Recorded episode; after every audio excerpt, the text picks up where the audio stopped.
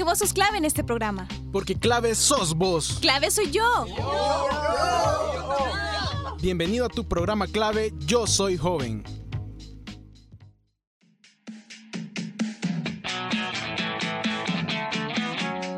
Hola, hola, ¿cómo están? Es un placer enorme estar nuevamente aquí en una emisión más de su programa Clave YSJ. Yo soy César Marroquín y estoy muy pero muy feliz porque nos acompañen una semana más en la que nos informaremos sobre un tema nuevo, muy interesante por cierto, y sobre todo porque es de mucho interés. Como nos encontramos en el mes del orgullo LGTBQ, este día traemos la sección de cultura donde hablaremos sobre las expresiones artísticas que componen a la comunidad, en específico sobre la historia del drag queen y el vogue, y que hasta cierto punto se han expandido alrededor del mundo no solo como una forma de entretenimiento, sino también eh, para expresar en muchas ocasiones problemas sociales. Para darles una antesala al tema de hoy, les cuento que uno de los más grandes exponentes del drag queen es RuPaul. Él quería ser una estrella y salir del gueto. Empezó a aparecer constantemente en MTV. Arsenio Hall incluso lo invitó a su popular programa VH1 y le encargó presentar su propio espacio, Divine. Históricamente, Boy George y Sylvester llegaron antes que él, pero RuPaul había descifrado el código que hasta entonces tenía la cultura drag en el oscurantismo. Pero en este momento algo cambió. Lo que hizo fue eliminar el sexo. Su personaje era sexy, pero no era sexual. Y eso es lo que marcó la diferencia. Y a pesar de que no estaba dispuesto a renunciar a sus principios y a su forma de entender el arte, RuPaul Charles, su nombre artístico aún entonces, quería ser famoso y disfrutaba de toda la atención que le estaba empezando a llegar. Dentro de la cultura drag hay diferentes preferencias sobre qué pronombres de género deben utilizarse a la hora de hablar de los artistas, pero eso era algo indiferente para RuPaul y lo deja muy claro en su autobiografía Letting in All Hang Out, en español, dejando que todo salga, publicada en junio de 1995, donde dice, puedes llamarme él, puedes llamarme ella, puedes llamarme Regis o Katie Lee, no importa siempre y cuando me llames. Dejó claro que con este arte llegaría lejos y sin darse cuenta abrió un espacio para el arte drag en la televisión norteamericana, imagínense. Y en 2009 se estrenaría RuPaul Drag Race, el primer reality show exclusivo en buscar talento drag. Y hasta la fecha sigue al aire, incluso lo pueden encontrar en plataformas como Netflix. Y bueno, este es un preámbulo, un pequeño preámbulo de la información que la sección de cultura nos ha preparado para hoy, pero yo me quedo hasta aquí porque ya no quiero seguirles dando spoilers. Así que busquen asiento, preparen sus snacks favoritos y disfruten de la sección de cultura, solo aquí, en clave Yo Soy Joven. Adelante.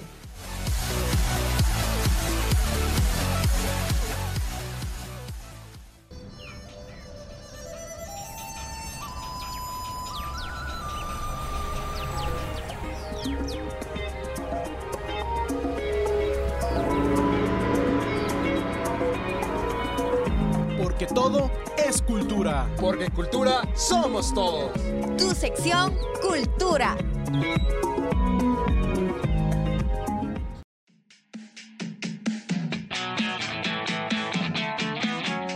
Buenas, buenas, ¿qué tal? ¿Cómo están? Sean bienvenidos una vez más a su programa Clave Yo Soy Joven. Yo soy Alejandra y es para mí un gusto estar compartiendo esta media hora de información con ustedes ya sea que nos estén escuchando a través de YSUS o a través de nuestra plataforma de Spotify. Como les comentaba mi compañero en conducción, este día conmemorando el mes del orgullo LGBTQ, daremos un recorrido por el tiempo para conocer los orígenes del arte drag y Vogue. Primero hablaremos sobre el arte drag, pero debemos recordar en qué consiste esta práctica. Drag queens son artistas masculinos que se visten y se maquillan completamente con rasgos y apariencia femenina. Se caracterizan por realizar shows que pueden ser de comedia, musicales y también se da el caso de obras teatrales.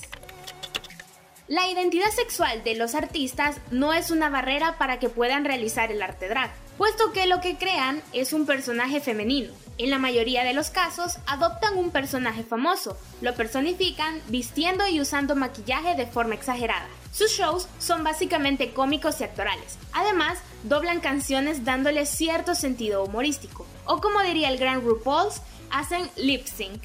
Usualmente utilizan una comicidad satírica para cada uno de sus shows. En el manejo de su apariencia, las drag queens logran transformar un cuerpo varonil en uno femenino, o como dirían algunos, exageradamente femenino. Llegar a ese objetivo requiere horas y horas de arduo trabajo tanto en maquillaje como en vestuario. Y recordemos que algunas de las artistas drag queens elaboran, confeccionan sus propios vestuarios. Me parece eso muy de admirar, la verdad. Tanto el maquillaje como el vestuario se consideran los factores más importantes de una drag, ya que a más allá de ser majestuoso y exagerado, es lo que marca su personalidad y la diferencia de las demás. Ahora que conocemos el término drag queen y ya sabemos un poco de sus características, las acciones que realizan y cómo componen sus shows, es momento de retroceder en el tiempo y conocer sus inicios. Así que vamos a escucharlo.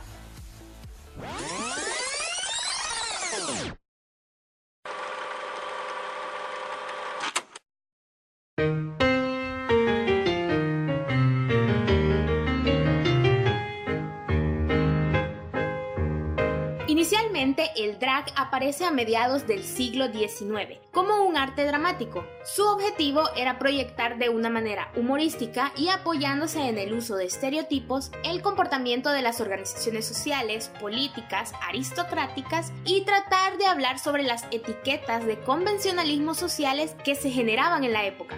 En el Reino Unido se convirtió en un elemento dramático derivado del travesti y muy parecido en espectáculos como burlesques victorianos y la pantomima británica pero perdió popularidad en 1920 con el surgimiento de la radio y la televisión. Durante la década de 1930 retomó su popularidad en los cabarets al estilo americano. Ya en 1940 se comenzó a formar parte de la comedia en vivo y la imitación, presentándose los drag shows en los cabarets y teatro de variedades. Hay algo muy importante que debemos mencionar y es que en esa época no solo habían hombres, practicantes del arte. También habían mujeres, pero en ese entonces los términos de drag queen y drag king no se usaban como los conocemos hoy en día. Paréntesis, el drag king es el arte parecido al drag queen, pero retoma características masculinas. Cerramos el paréntesis.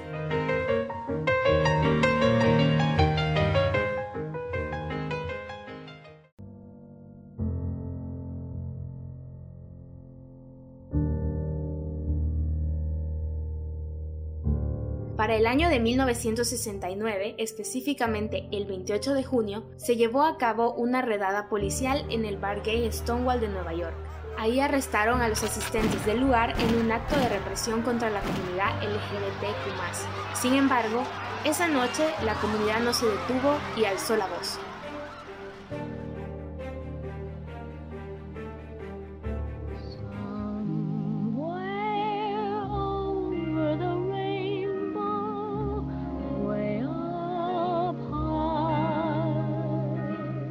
Fue precisamente una drag queen y trans la que inició el movimiento de liberación de la comunidad LGBTQ. Su nombre era Marsha P. Johnson.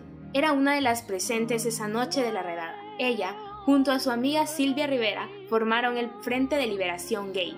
Johnson y Rivera fundaron también la organización activista Revolucionarias Travestidas de la Calle, o STAR por sus siglas en inglés. Dicha comunidad se encargaba de brindar techo, comida y apoyo a personas en situaciones vulnerables pertenecientes a la comunidad. Un año después de los disturbios de Stonewall, estas mujeres fueron unas de las precursoras de la primera marcha del orgullo LGBTQ en la historia, hasta la fecha de su muerte el 6 de julio de 1992. Marsha fue una activista por los derechos de la comunidad y en la lucha contra el VIH.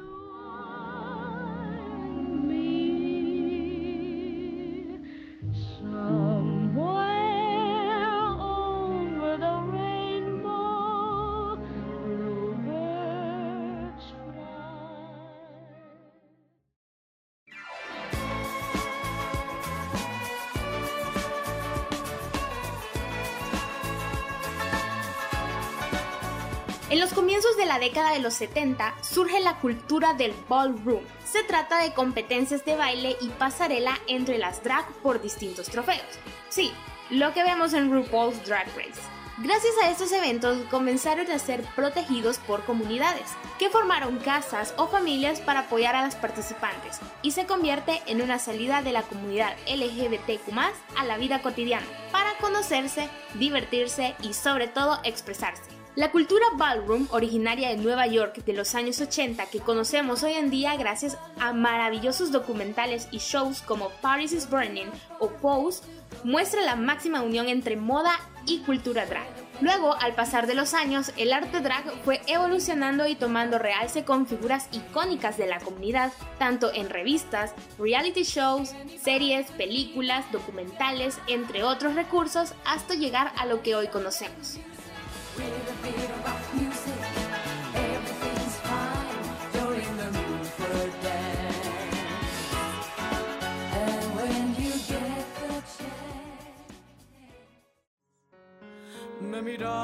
En el espejo y no me hallaba. Yo era solo lo que tú querías ver.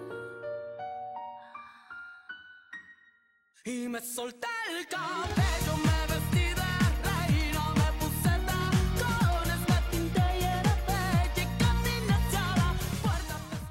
sabemos cómo se fue construyendo el arte drag conforme pasaron los años. Ahora hablemos sobre lo que ocurre en Latinoamérica.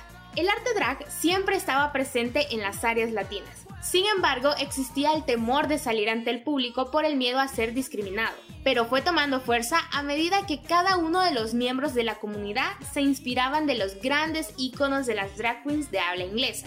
Un dato que quiero agregar es que algunas de las drag queens latinas se inspiran de figuras, ya sean cantantes o actrices, siempre de raíces latinas. Por ejemplo, tenemos a una drag queen que su nombre artístico es Valentina y así la pueden buscar en sus redes sociales. Ella contaba en una entrevista que su imagen como drag se inspiraba en María Félix. Sí, la artista mexicana. Y pues así como ella, hay muchas drag queens que se inspiran de figuras icónicas del arte latinoamericano. Pero ¿qué piensan las drag queens sobre ellas en Latinoamérica? Pues Penélope Jean, artista drag brasileña, realizó una entrevista para la cadena de televisión E! y comentó cómo ve hoy en día a las drag queens en Latinoamérica. Ella mencionaba lo siguiente. Yo creo que las drags en Latinoamérica son las más creativas porque no tenemos muchos recursos. Es muy difícil hallar productos de maquillaje, looks, todo es muy caro. Entonces tenemos que hacer las cosas con los que tenemos y tenemos algo latino que es el amor, la pasión, el carisma y eso ningunas otras del mundo tienen. Pero se preguntarán, ¿existe representación del arte drag aquí en El Salvador?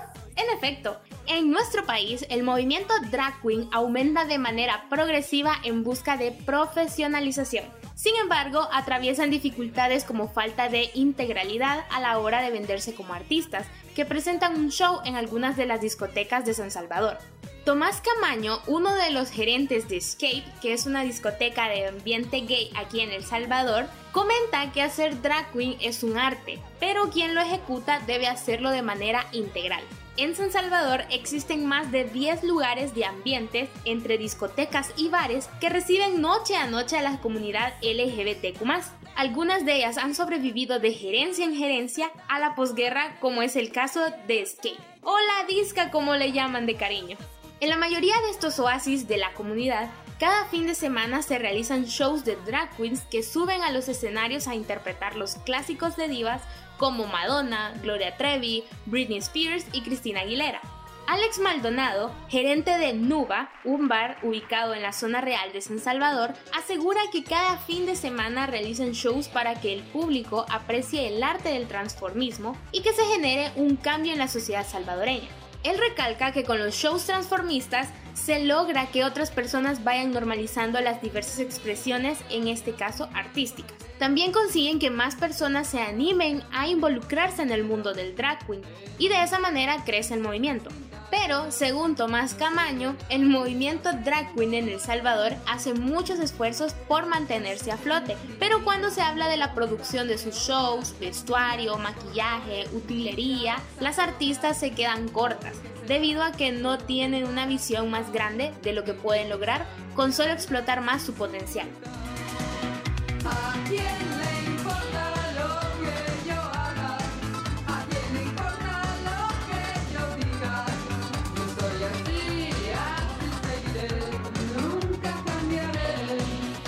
Bueno, ya hablamos mucho sobre la historia del drag, tanto en contexto mundial, latinoamericano y salvadoreño. Pero, ¿qué pasa con el Vogue? Sí, yo no me olvidé del Vogue. Y no, no me refiero a este Vogue.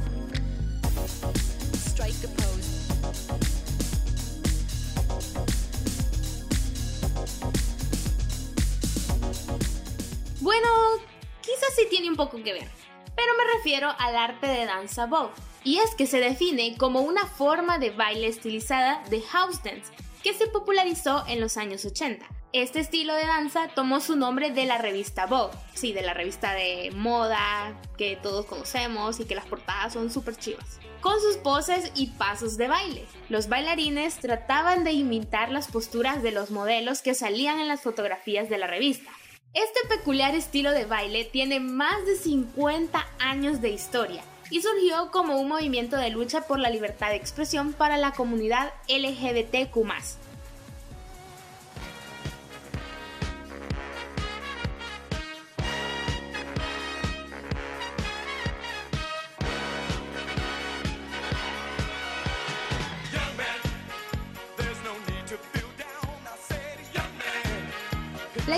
Este género de baile se remonta a 1969 aproximadamente. En aquel año existía un salón de baile llamado Hamilton Lodge en el barrio de Harlem, en Nueva York. En ese lugar se realizó un baile de máscaras y fue ahí donde Vogue vio la luz. Aunque algunos sitúan su origen de los años 20, también situado en Harlem, Nueva York. Las personas que comenzaron a forjar los primeros pasos de baile eran pertenecientes a la comunidad afrodescendiente y latina de los años 60. Sumado a ello, la mayoría de sus practicantes eran hombres homosexuales. En la década de los 80, este baile tomó revuelo gracias a la canción homónima de Madonna. Y hoy sí que pase Madonna.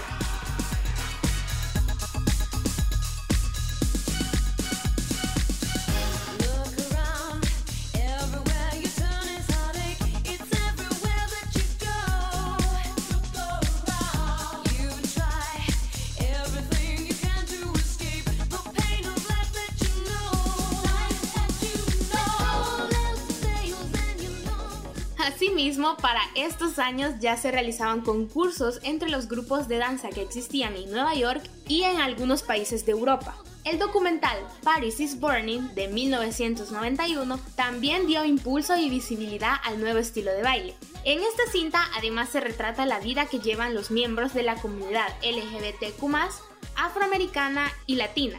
El estilo de baile continuó evolucionando con el paso del tiempo.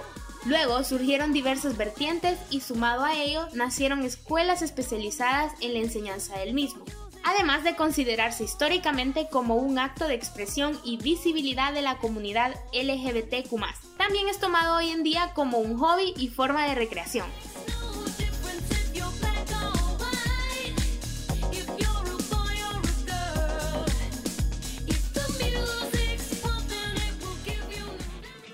Bueno, este ha sido el recorrido informativo que he preparado para ustedes. Espero que les haya gustado y sobre todo haya sido de mucho aprendizaje. Recordemos que siempre es bueno aprender e informarnos constantemente.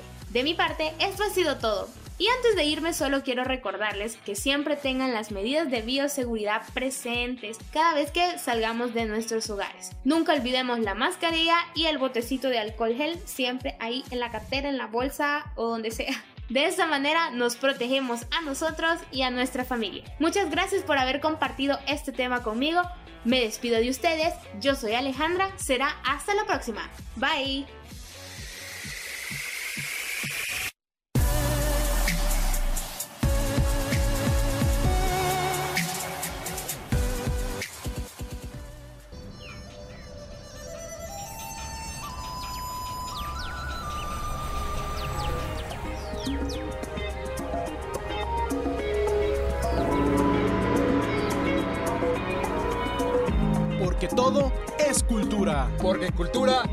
Somos todos. Tu sección Cultura.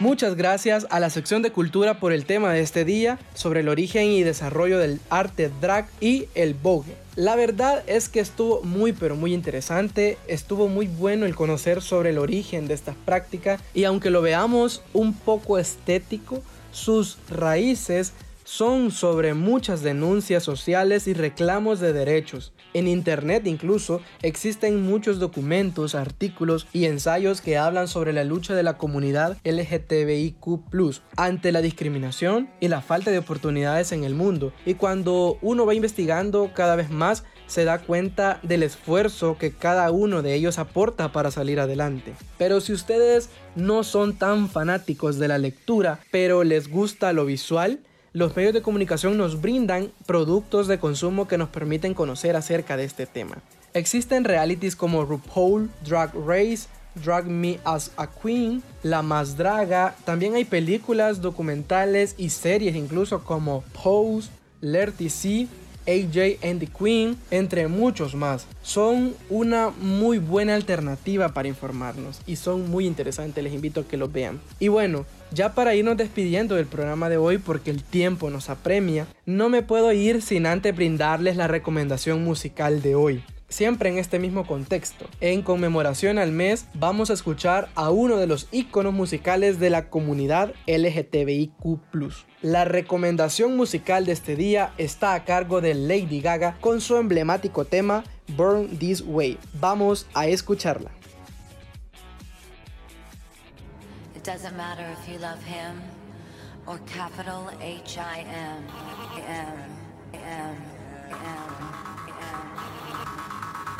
Put your paws up. Cause you were born this way, baby.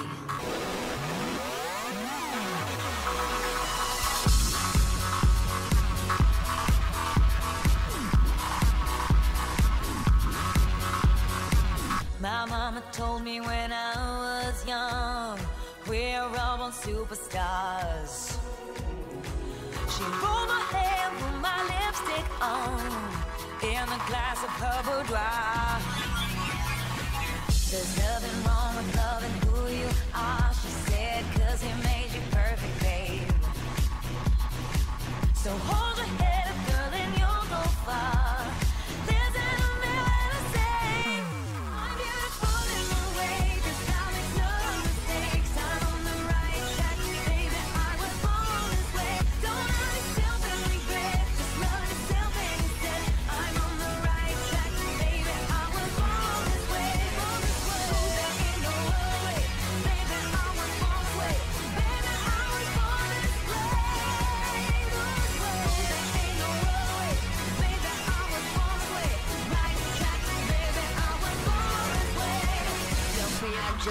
queen. Don't be a drag, just be a queen. Don't be a drag, just be a queen. Give yourself prudence and love your friends. Subway kid, rejoice your truth. In the religion of the insecure,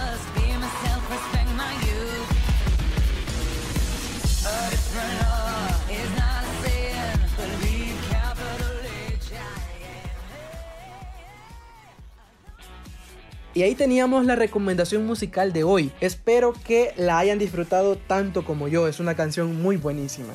Y ahora sí, chicos y chicas, nos vamos despidiendo de la emisión de hoy, pero siempre recuerden seguirnos en nuestras redes sociales, Facebook e Instagram como clave YSJ. Yo soy César Marroquín, cuídense mucho y nos escuchamos hasta la próxima.